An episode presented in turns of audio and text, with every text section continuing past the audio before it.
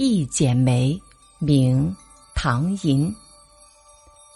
雨打梨花深闭门，辜负青春，虚负青春。赏心乐事共谁论？花下销魂，月下销魂。愁聚眉峰尽日贫，千点啼痕，万点题痕。晓看天色，暮看云。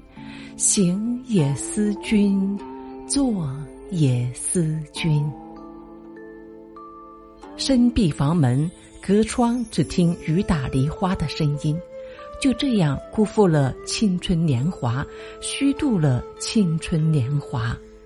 纵然有欢畅愉悦的心情，又能跟谁共享？花下也黯然伤神，月下也黯然伤神。相思深愁，整日都皱着眉头，脸上留下千点泪痕，万点泪痕。从早晨到晚上，一直在看着天色云霞。走路的时候想念你，坐着的时候。也想念你。这是唐伯虎以女子口吻所作的一首闺怨词，他清洁的叙述了一种被时空折磨的痛苦，上下片交叉互补，回环往复，将一个泪痕难拭的痴心女形象灵动的显现于笔端。一说到唐伯虎的爱情故事，我们自然就想到了电影里三笑点秋香的情节。其实，这个著名的风流才子既没有三笑点秋香的运势，更没有传说中的家有九妻独占九个美娇娘的艳福。历史上真实的唐伯虎命运艰难，屡受打击，感情生活也是比较坎坷的。唐伯虎名寅，字伯虎，苏州人。他是明代著名的才子，以诗、书、画。三绝闻名于天下。他出生于一个商人家庭，从小聪明好学，才华出众。他二十四岁的时候，厄运接连而至，先是父母和妹妹相继去世，接着妻子徐氏也病故了。由于缺人照管，只有几岁的儿子也随之夭折。这对年轻的唐伯虎的打击是很大的，但他的性情之中的坚韧体现了出来。他从痛苦中走出来，在乡试之中一举夺魁，考中了第一名解元，所以后人也常称他为唐解元。这一年他二十九岁。中举之后，他续娶了第二位妻子何氏。何氏是一位宦官人家的小姐，喜爱享受、贪慕荣华，热衷功名富贵。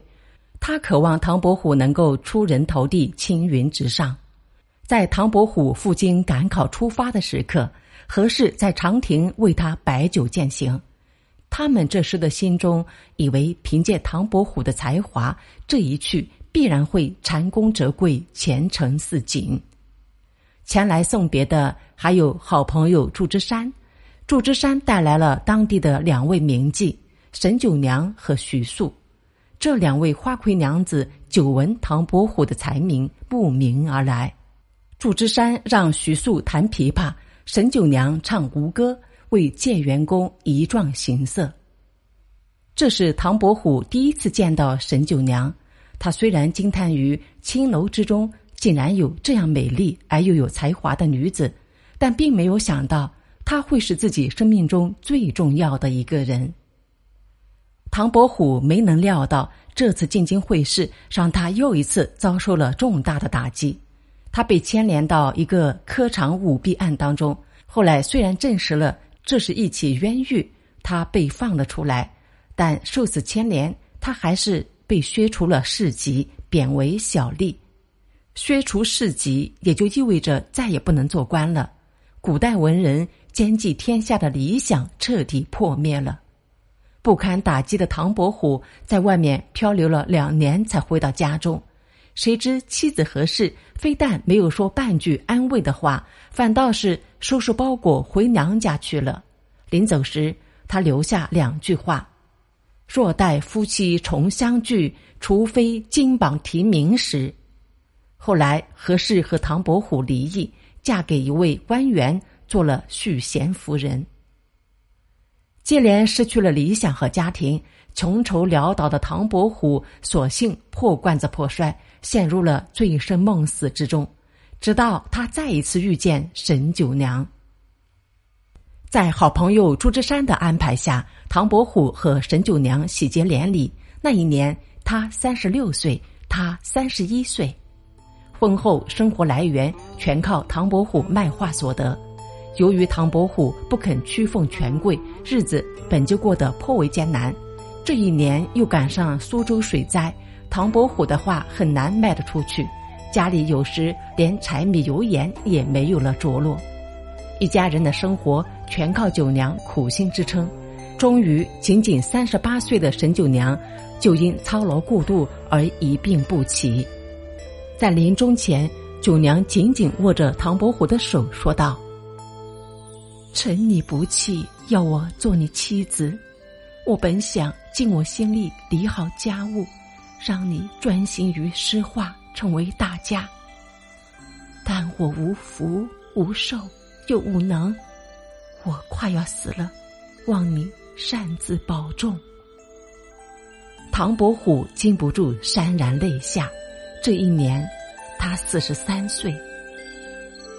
沈九娘死后，唐伯虎没有再娶，一个人带着只有五岁的女儿，过着艰难的生活。对亡妻的思念一直伴随着他的余生。两年后。唐伯虎觉得已经看透了人生，就皈依佛法，自号六如居士。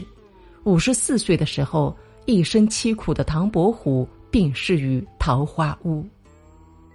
雨打梨花深闭门，辜负青春，虚负青春。赏心乐事共谁论？花下销魂。月下销魂，愁聚眉峰尽日贫，千点题痕万点题痕。晓看天色暮看云，行也思君，坐也思君。